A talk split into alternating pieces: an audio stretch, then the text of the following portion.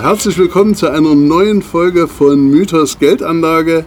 Ich bin heute im Hause Hoppe und Schulz in Magdeburg. Wir sitzen hier in, es ist leicht bewölkt, aber das Wetter soll besser werden. Und wir machen heute mal eine Podcast, unsere erste Podcast-Aufnahme im Freien. Dazu begrüße ich ganz herzlich Jochen Hoppe und Bernd Schulz. Hallo, ihr beiden. Hallo, Hallo schön, dass du da bist. Ja, wir wollen uns heute mal darüber unterhalten, weil äh, dem Bernd und dem Jochen und auch mir ist aufgefallen, dass in den letzten Wochen die Banken ja dann bei ihren Kunden mehr oder weniger das erste Mal Minuszinsen auch ausgewiesen haben. Also das heißt, das Minus wurde das erste Mal auch so richtig visualisiert. Ein Minus, was eigentlich schon über Jahre hinweg durch den Spread zwischen Inflation und Zins ja, gegeben war. Aber jetzt sieht man es eben und wenn man es sieht, tut es doppelt weh.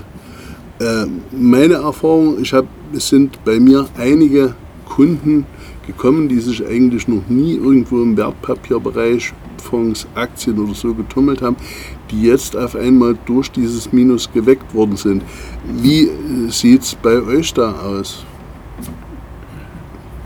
Ja. Also bei uns haben wir diesen äh, Effekt noch nicht. Äh, erstens deshalb nicht, weil unsere Kunden äh, fast alle bei der DKB sind. Die machen noch keine Minuszinsen, aber wir diskutieren darüber in letzter Zeit öfter, mhm. weil ähm, es sich andeutet, dass das nicht mehr lange dauern wird. Mhm. Also von daher ist das bei uns nur ein bisschen zeitverzögert. Ähm, aber es ist auch so, dass die Kunden sowieso bei uns ja schon ewig ihre, ich sage jetzt mal in Anführungsstrichen, vernünftigen Geldanlagen haben, nämlich mhm. äh, in unserem Fonds investiert sind. Und äh, wir von Anfang an eigentlich immer dasselbe predigen, nämlich ausreichende Liquidität ist wichtig. Mhm. Und da wird sich auch bei Einführung der Negativzinsen nichts dran ändern. Also es gibt keine Alternative dazu. Es wird also, mhm. das wird bei uns keinen nennenswerten Effekt haben, weil unsere Kunden sowieso immer nur das Maß an Liquidität halten, was sie halten sollen. Ja? Und ob die dafür nun ein halbes Prozent plus kriegen oder irgendwann mal ein halbes Prozent dafür zahlen, es wird sich nichts daran ändern. Die werden die Liquidität trotzdem weiterhalten. Ja. Was sich ändern könnte ähm, in der Bevölkerung, in der Wahrnehmung, glaube ich, ist ähm, gar nicht so sehr, ob es jetzt minus, minus 0,5 oder plus 0,5 sind. Das ist die recht hohe Inflation, die wir jetzt wahrnehmen und noch eine Weile wahrnehmen werden, glaube ich. Ähm, das könnte nochmal den Druck in Kessel erhöhen. Ja, äh, ich sag mal, dass das bei euren Kunden, die ja jetzt über viele Jahre, wir hatten uns ja in unserem ersten Podcast, den wir zusammen aufgenommen haben, ja darüber unterhalten, ist ja äh, das Thema Sachwert und äh, dergleichen über eure Vermögensverwaltung und später dann durch den Fonds auch etabliert. Aber ich glaube, es müsste ja dann irgendwo auch ein Schub an Neukunden kommen. Weil ich habe, wie gesagt, festgestellt, dass viele Leute, die überhaupt noch nicht auf dem Spielfeld unterwegs waren, sich jetzt auf einmal dafür interessieren. Ne? Und gerade so ein vermögensverwaltender Ansatz, der das ja eigentlich ziemlich abrundet, müsste denen ja normalerweise entgegenkommen. Ja, das ist ein Trend, der seit vier, fünf Jahren so läuft, der jetzt, mhm. jetzt noch mal ein bisschen beschleunigt hat, auch in der Corona-Krise hatten die Leute auch ein bisschen mehr Zeit, sich mit dem Thema nochmal zu beschäftigen. Ja, also ich glaube schon, dass der, der Trend ist eindeutig äh, in diese Richtung, aber so stark ist er doch noch nicht. Mhm. Also was ich zum Beispiel festgestellt habe, dass diese äh, 0% Sparbuchjünger, ne, also die ja wirklich jahrelang mit diesen 0% zufrieden waren, sich jetzt für dieses Thema interessieren und dann aber auf einmal von Renditen träumen, wo ich sage, das ist völlig unrealistisch. Ne? Wenn ich denen dann teilweise begegne und sage, äh, wenn es uns gelingt, auf Sicht oder auf, auf Jahre hinweg per Anno zwischen 6 und 8 Prozent zu generieren, dann sind wir schon mal sehr gut unterwegs und über mehr hat sich noch nie jemand beschwert. Und dann kommt teilweise, das wird, weil ihr vielleicht im Stammkundenbereich äh, unterwegs seid, bei euch nicht so sein, aber dann kommen dann so auch solche Aussagen. Ich hatte da jetzt einen jungen Mann da, das war 6 bis 8 Prozent im Jahr, also das mache ich mach 30 in 14 Tagen. Also diese, die, diese Spinnerei, diese Übertreibung, die dann irgendwo auch da ist und auch diese, diese Vermischung von unterschiedlichen Anlageklassen, überhaupt, sich überhaupt nicht informiert zu haben, aber eben dann solche Renditen auszurufen, weil sie irgendwo mal einen Glückstreffer gelandet haben. Also das ist das, was ich zurzeit mich erinnert, das hatten wir auch letztens, glaube ich, schon gesagt, ganz schwer an die Zeit und, äh, des neuen Marktes. Ja, äh, das ist üblicher. Also die ähm, Leute gucken vor allen Dingen auf die letzten 12, 18 Monate. Da läuft super. Da hat man sich natürlich an solche Renditen gewöhnt und die extrapoliert man dann halt in die Zukunft mhm. und ähm, geht davon aus, dass es noch eine Weile so weitergeht. Mir gefällt das nicht, muss ich sagen. Also mir ist äh, mittlerweile ein bisschen mulmig geworden in, in, in der letzten Zeit. Ähm, meine, wir sind jetzt im, glaube im zehnten Monat in Folge äh, wo Aktienmärkte immer nur gestiegen sind. Das ist mhm. natürlich eine, das ist, äh, vermittelt den Leuten eine trügerische Sicherheit, die, nicht, ist natürlich nicht da. Ja. Ich nenne das Einbahnstraßenmentalität. Kann natürlich nicht so weitergehen, ja, aber warten wir mal die nächste Korrektur ab, ob denn die Begeisterung noch so groß ist wie jetzt. Ähm, das Zweite ist, dass die Privatanleger, wenn sie sich selber ihre Aktiendepots zusammenstellen, in der Regel auch nicht wirklich nachrechnen. Äh, wie ist die Rendite des Depots? Schauen Sie auf einzelne Aktien, die recht erfolgreich waren, die werden dann rumgereicht äh, in der Diskussion. Ja. Äh, und, und die ähm, weniger erfolgreichen, die vergisst man. Ja, also das, ich hatte am Anfang des Jahres einen, einen Kunden von mir, der auch dieses Thema äh, rangebracht hat, gesagt, ach, 5, 6 Prozent langweilig. Mhm. Ich mache jetzt mal ein, einiges, äh, ein Einzelaktiendepot aus 20 Titeln, vernünftige Streuung hat er. Äh, und ich sage, gut, äh, ich wette mit dir, wir treten mal gegeneinander an. Ja. Mhm. Wir rechnen das mal richtig nach, auch mit äh, gewichteter Rendite aufs Kapital und sowas. Ne. Also das Thema für sich, wie man die Rendite richtig ausrechnet. Ja, und das, und das entzaubert dann auch viele Leute, wenn sie den Mut haben, wirklich das vernünftig zu analysieren. Ja. Also es ist nicht toll, das Ergebnis gewesen bei dem Kollegen. Und äh, werden wir mal sehen wie es ausgeht dieses Jahr. Es ist aber eben auch in Zeiten steigender Kurse, Thema ETF zum Beispiel, ist es natürlich relativ leicht zu investieren. Und ich sage mal, es ist leicht, auf einen fahrenden Zug aufzuspringen, von dem immer schneller werdenden dann rechtzeitig wieder abzuspringen, sprich, wenn die Richtung sich mal ändert, ist meiner Meinung nach deutlich schwieriger. Mhm. Aber das in der Zeit der steigenden Kurse zu etablieren beim Kunden beim Verbrauch extrem schwierig, finde ich. Ist die Frage, will ich überhaupt ein- und aussteigen äh, hektisch äh, und äh, ich, ich, äh, es ist nicht unsere Art zu investieren. Das haben wir schon vor 20 Jahren so gesagt. Ja.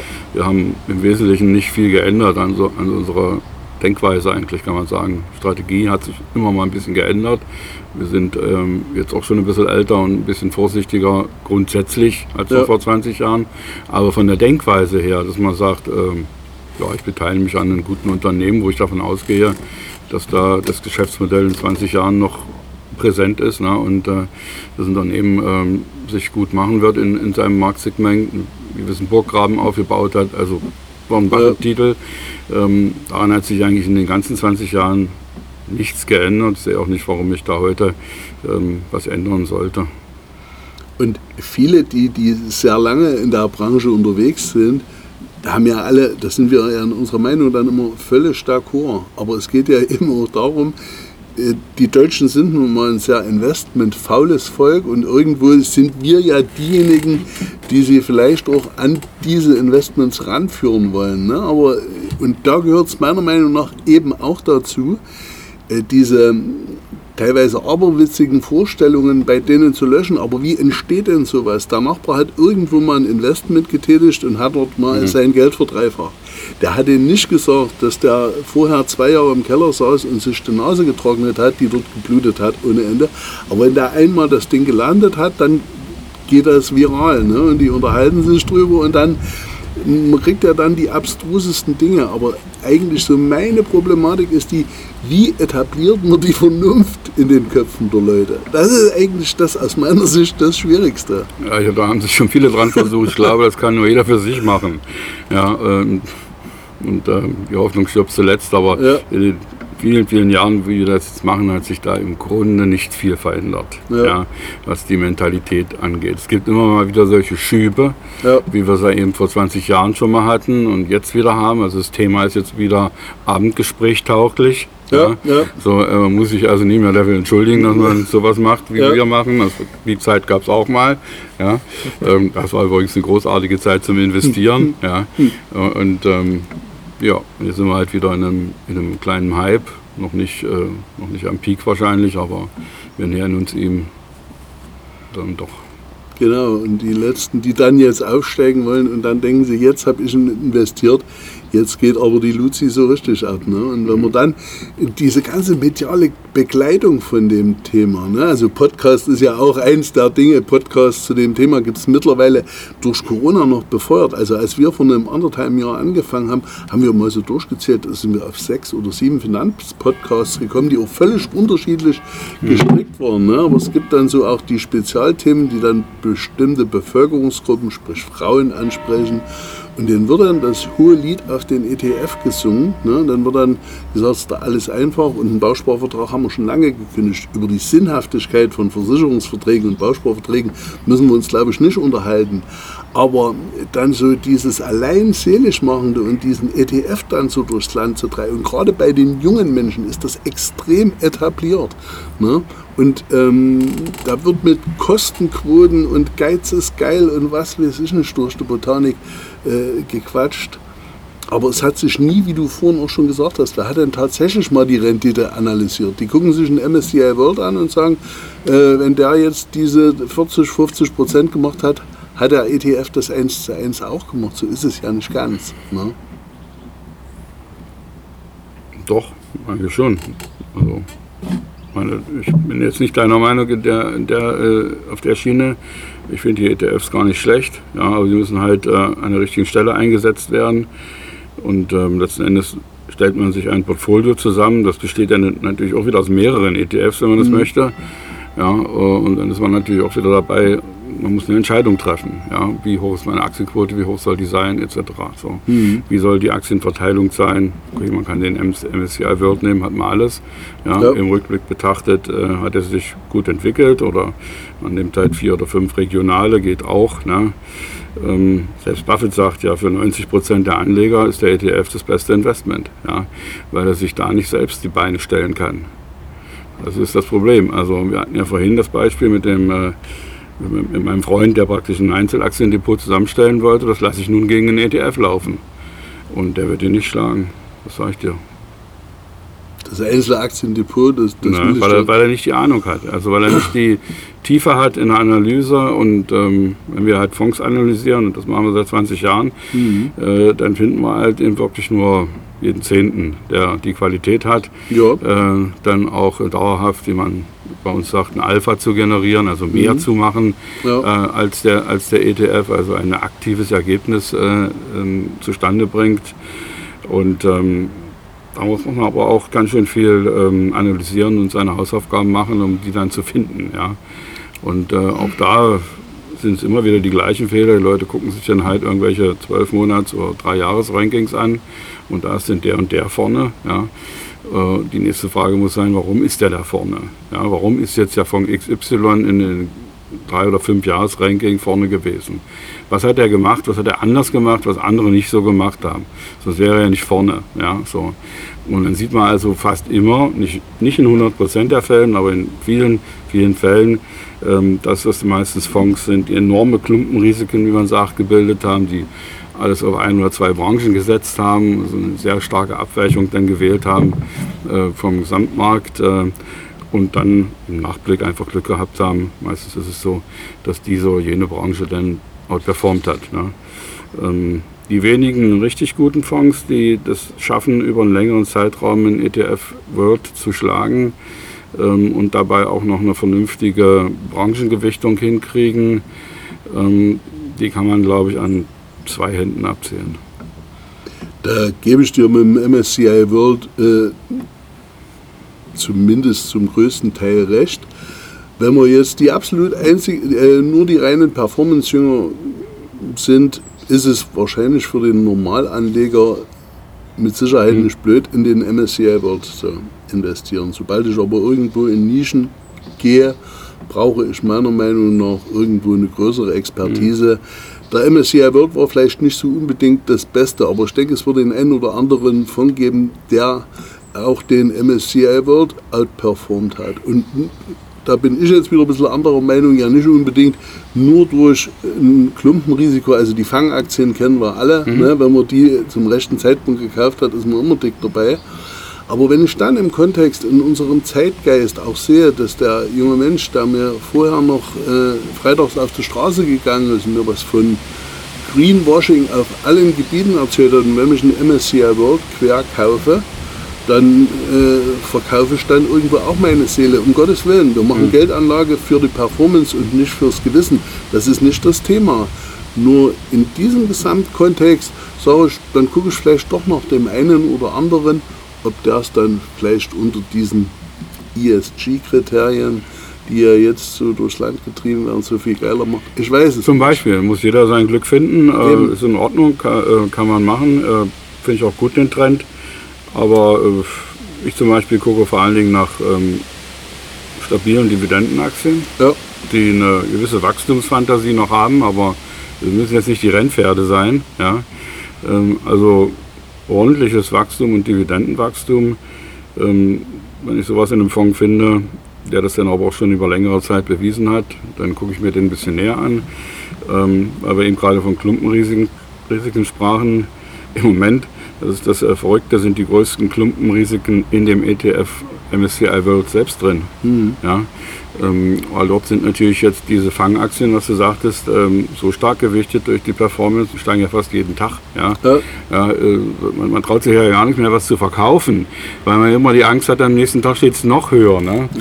So, ich gehe ja nun schon seit 20 Jahren nach Bewertungskriterien vor und ähm, heute kann ich ja mal sagen, habe ich heute ein paar Aktien verkauft äh, nicht alles natürlich, aber ein Teil von Facebook, ein Teil von Alphabet, was wir drin hatten. Mhm. Äh, BlackRock war noch dabei. Das sind also nicht bloß äh, Technologieaktien, mhm. aber die sind alle 40, 50 Prozent im Plus seit Jahresanfang. Mhm. Das ist ein bisschen fett. Also da muss ich hm. sagen, nehme ich mal ein bisschen was vom Tisch und äh, bin dann immer noch dabei mit, mit einem ordentlichen Anteil. Ja, aber ich, äh, sagen wir mal, ich, ich, ich reagiere auf die, auf die ähm, auf die Marktbewegungen, die ja den Aktien entweder teurer oder billiger machen in die andere Richtung. Darauf reagiere ich. Ja, ähm, letzten Endes, das macht der ETF eben nicht. Der, der reagiert nicht auf eine Überbewertung. Und das ist äh, das. Ähm, ja, und, und was, deshalb jetzt vielleicht die ketzerische Frage. Also ETF äh, als Instrument einzusetzen, finde ich ja nicht grundsätzlich schlecht und ja. falsch. Aber hast du ein ETF auf dem MSCI World in deinem? Nein, habe ich nicht. So. Das wollte ich eigentlich ja, nur wissen. Recht, also das heißt. Aber es ist schwierig, ja, ihn zu schlagen. Dann, das muss man wirklich da, sagen. Dann, ja. Das steht da außer Frage, aber das ist doch nicht der Punkt. Mhm. Und wenn wir jetzt sagen, bevor jemand eine Lebensversicherung abschließt, eine mhm. Rentenversicherung oder einen Bausparvertrag oder irgend sowas in dieser Art und Weise, natürlich ist er mit so einem ETF besser bedient, auch mhm. am MSCI World. Aber wir haben einen Hype erlebt durch inzwischen zwölf Jahre fast ununterbrochen genau. gestiegene Börsen. Und Parallel dazu hat sich der Hype um den EDF aufgebaut. Ja. vor 15 Jahren hat noch niemand über ETFs groß geredet. Also die Stände auf dem Fondkongress, die DBX-Trackers und wie sie alle heißen, waren sehr, sehr klein. Das ist natürlich in Zeiten von permanent steigenden Kursen auch einfacher darzustellen. Ich möchte die Anleger sehen, wenn wir wirklich mal so 2008, 2009 nochmal nachbilden und diese Reise geht nur nach Süden und das Depot besteht aus Zwiebelleder. Das müssen die dann auch aushalten. Und der ETF hat null Chance, in diesen Momenten gegenzusteuern. Wie gesagt, es geht ja, ja nicht darum, den zu verteufeln. Aber mhm. äh, was ich eigentlich bei dieser Geschichte immer bloß sagen will, es ist nicht das allein seelisch Machende. Mhm. Ne? Ich glaube, das kommt auch sehr stark auf die Disziplin und genau. auf den Wissensstand ja. der Kunden an. Äh, wenn bei uns beispielsweise äh, ein langjähriger Kunde, der mittlerweile im Rentenalter ist, kommt und sagt so, ähm, ich will jetzt mal was für meinen gerade geborenen Enkel machen, ja, und denke da über einen Sparplan nach, dann sage ich da natürlich auch, okay, äh, da ist unser Dachfonds als vermögensverwaltender Mischfonds sicherlich nicht die erste Wahl, sondern da ist tatsächlich äh, ein ETF auf den MSCI oder eine, eine Mischung aus verschiedenen Indizes die bessere Wahl, wenn er dann tatsächlich 20 Jahre lang stur jeden Monat für 100 Euro äh, da das Geld anlegt und dann auch nicht nervös wird, wenn es mal runtergeht. Weil bei einem 20-jährigen Anlagehorizont, äh, da kann man solche Rückschläge verkraften. Ja? Aber äh, der Kunde selber, eben der Rentner, sage ich mal, für den wäre das mit Sicherheit nichts, weil das haben die Kunden in den vergangenen 20 Jahren mehrfach bewiesen. Die, sage ich mal, äh, Frustrationstoleranzschwelle ist bei den meisten Kunden gar nicht so hoch, wie sie denken. Nee, 10%. Ja? Man, man äußert sich natürlich im Erstanlagegespräch uns gegenüber äh, wissend und ja, natürlich, das halte ich auch aus, wenn es zwischendurch mal runterkracht. Wie sehr die Kunden das wirklich aushalten, zeigt sich erst, wenn es denn passiert.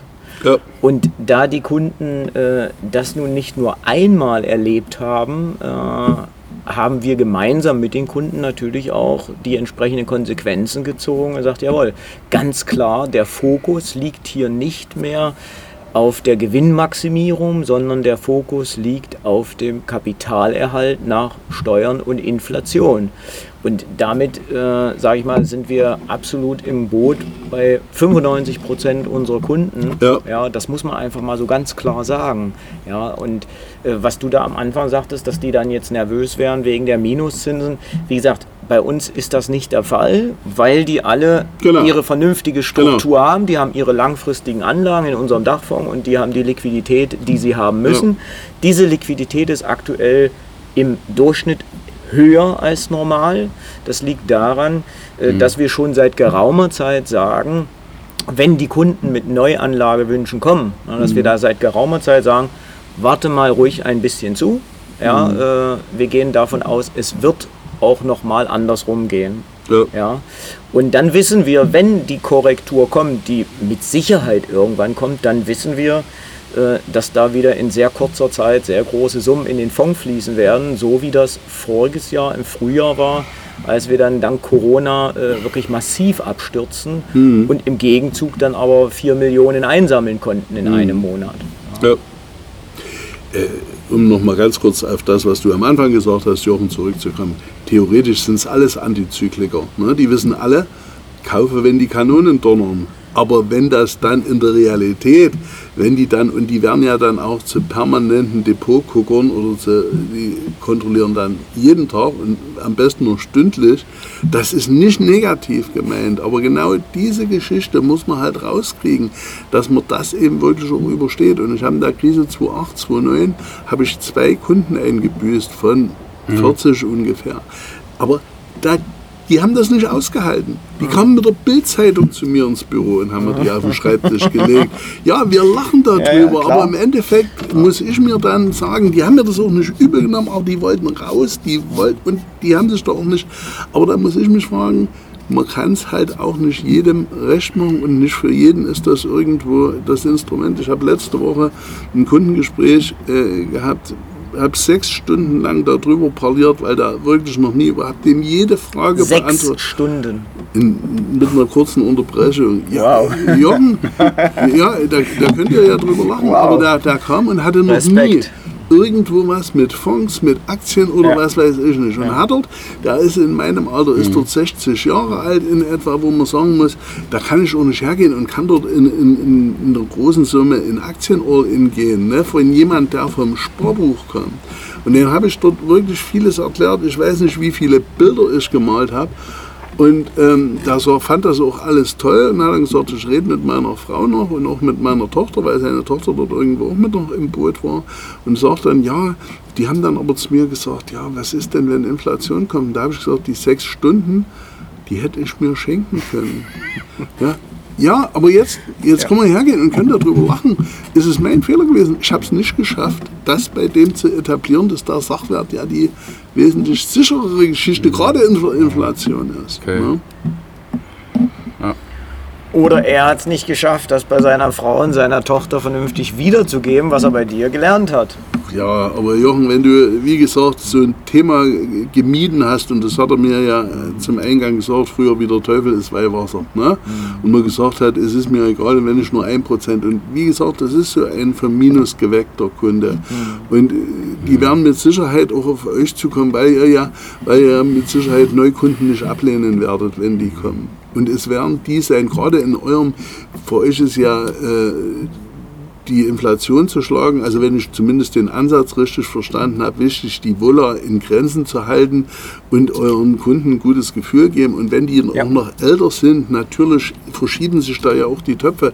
Ich kann, äh, wenn ich 20 bin und sage, ich will was fürs Alter tun, da kann ich doch volle Granate in Schwellenländer und was weiß ich Richtig, gehen. Da will ich ja. doch Musik, aber das kann ich doch keinem 65-Jährigen mehr so empfehlen. Da kann irgendwo eine kleine Spur damit noch herlaufen, oder sehe ich das? Ja, unsere Klientel ist Mitte 50, also Mhm. im Schnitt, also die äh, Anzahl der 20-Jährigen hält sich hier sehr an Grenzen. Ja. Äh, die, ähm, das ist jetzt äh, für uns eine andere Klientel, die haben wir nicht. Ne? Mhm. Aber ihr würdet sie ja nicht ablehnen. Nein, wir sagen immer, Sparplan ist das Beste, was du machen kannst. Also Mhm. das ist, ähm, ist so. Ne? Und äh, für die jungen Leute ist das völlig okay, so einen Sparplan Mhm. erstmal anzufangen und äh, ein bisschen Vermögen aufzubauen und das aber auch wirklich nicht jeden Monat hinzugucken, sondern einfach Mhm. mal die ersten zehn Jahre durchlaufen lassen und dann mal ein Fazit ziehen. Ja. Ja. So, und ähm, ich denke auch, dass wir den Leuten da ganz gute ähm, Anlageprodukte dann an die Hand geben. Ja. So, und ähm, ja, manche sind jetzt eben äh, auch schon 20 Jahre bei uns äh, und, und haben, haben durch diese kontinuierliche Sparerei einen ordentlichen Vermögensstock ange, angehäuft schon. Und das ist ja im Endeffekt das allergrößte Kompliment. Genau. Wenn ja. jemand 20 Jahre wirklich auch bei euch geblieben ist, mit euch ja dann auch gerade äh, vielleicht noch am Anfang noch äh, die IT-Bubble noch mitgeschnappt hat. Ihr habt ja kurz vor den Hightower, ne, hattest du gesagt, habt ihr angefangen. Also da gab es ja erstmal so richtig Gegenwind. Dann kam 2008. Da seid ihr mit eurem Fonds gestartet. Ne? Wie hast du gesagt? Schlechtes Timing? Der Schlecht, schlechtes Timing kennen wir uns aus. ja, stimmt. Ja. Nee. Ja, schön. Ich würde sagen, wir haben es im Großen und Ganzen. Also Okay. mir hat es viel Spaß gemacht. Ich habe heute auch wieder was zum Thema ETF gelernt. Ich werde sie trotzdem nicht kaufen, aber du hast mich ja zumindest zum Teil bestätigt, dass du keinen ETF auf dem MSCI World in, Wa- in, in, Warum? Die ganz einfach. Ich will nicht 65% USA-Aktien, will ich einfach nicht haben. Das ist für mich keine sinnvolle Mischung. eben. Ja. Deswegen, deswegen sage ich ja, das, wir sind ja eigentlich d'accord und das wollte ich nochmal rausstreichen, weil das ist eigentlich das, was ich zurzeit auch versuche. Ich habe überhaupt kein Problem damit, wenn sich jemand auch einen ETF mit reintut. Um Gottes Willen, wenn es auf so diesen großen Indizes ist, aber auch das haben wir ja schon mal besprochen, gibt ja inzwischen einen holländischen Holzschuhindex, nur um einen ETF draufzusetzen. Ja, es ist doch so.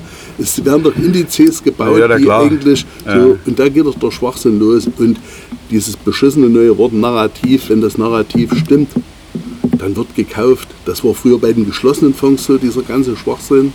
Ne? Und die Leute haben gekauft und haben ihr Geld verbrannt und haben sich dann gewundert, dass es weg war. Weil es war dann wirklich weg. Das Geld ist nie weg, Thorsten. Hat immer ein Das anderer. hat nur ein anderer. Mit der Plattitüde sollten wir es dann wirklich auch ausklingen lassen. Vielen Dank euch beiden. Gerne.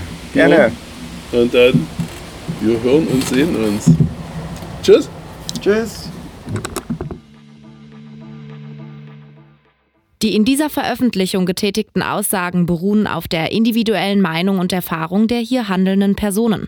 Sie stellen keine Anlageberatung dar. Aussagen zukünftiger Entwicklungen an den Märkten betreffend sind die individuelle Meinung und Einschätzung der handelnden Personen. Diese Veröffentlichung ist kein Angebot oder eine Empfehlung für den Kauf von Wertpapieren oder anderen Geldanlagen. Diese Veröffentlichung ersetzt keine individuelle Anlageberatung. Angaben und Zahlen zu Weiterentwicklungen in der Vergangenheit sind kein Maßstab für zukünftige Entwicklungen von Investments aller Art.